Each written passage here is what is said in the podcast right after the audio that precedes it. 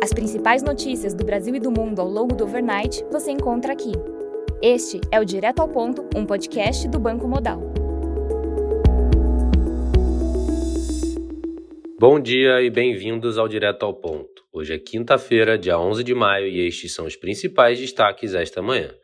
No Brasil, em relação ao Banco Central, Diogo Guilhem, diretor de política econômica, afirma que juros não caem porque as expectativas de inflação seguem desancoradas.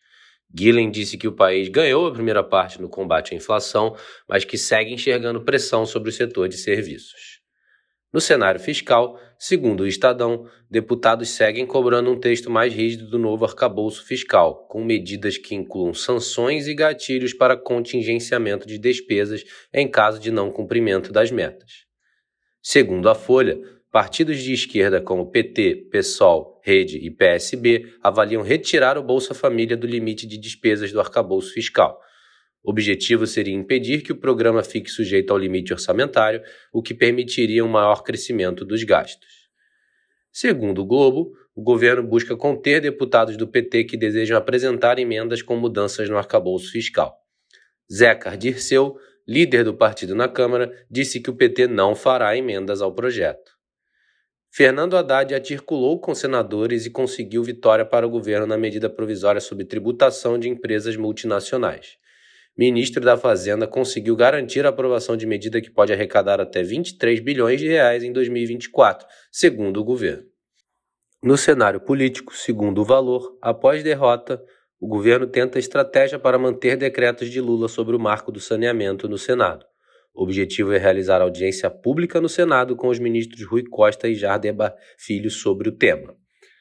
Após derrotas na Câmara dos Deputados e com dificuldades na articulação política, o governo libera 700 milhões de reais em verbas para deputados e senadores em apenas um dia.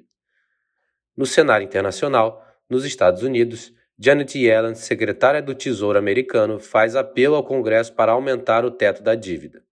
Yellen afirmou que um calote dos Estados Unidos seria catastrófico do ponto de vista econômico e financeiro. No Reino Unido, o Banco Central da Inglaterra elevou a taxa de juros em 25 basis points para 4,5%, conforme expectativa do mercado. No comunicado, a autoridade monetária deixa espaço aberto para novas altas caso a inflação permaneça pressionada. Na zona do euro, Joaquim Nagel, membro do Banco Central Europeu, reafirmou que a autoridade monetária vai avaliar sua política a cada reunião. Nagel não descartou nenhuma possibilidade para a reunião de setembro e disse que estão caminhando para território restritivo. Na China, o CPI de abril registrou queda de 0,1% na comparação mensal, abaixo do esperado 0% e acima do anterior, menos 0,3%. Na comparação anual, o CPI de abril avançou 0,1%, abaixo do esperado 0,4% e do anterior 0,7%. Já o PPI de abril caiu 3,6% na comparação anual, abaixo do esperado menos 3,2% e abaixo do anterior menos 2,5%.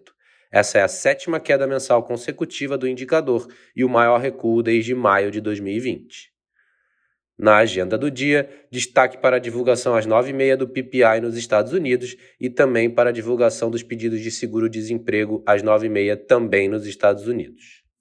Nos mercados, o dólar index avança 0,3%. O S&P futuro recua 0,1%, enquanto o DAX futuro cai 0,05%. No mercado de commodities, o WTI cai 0,19%, enquanto o Brent recua 0,1%. Estas foram as principais notícias do overnight. Um bom dia a todos e até o nosso próximo podcast direto ao ponto do Banco Modal amanhã.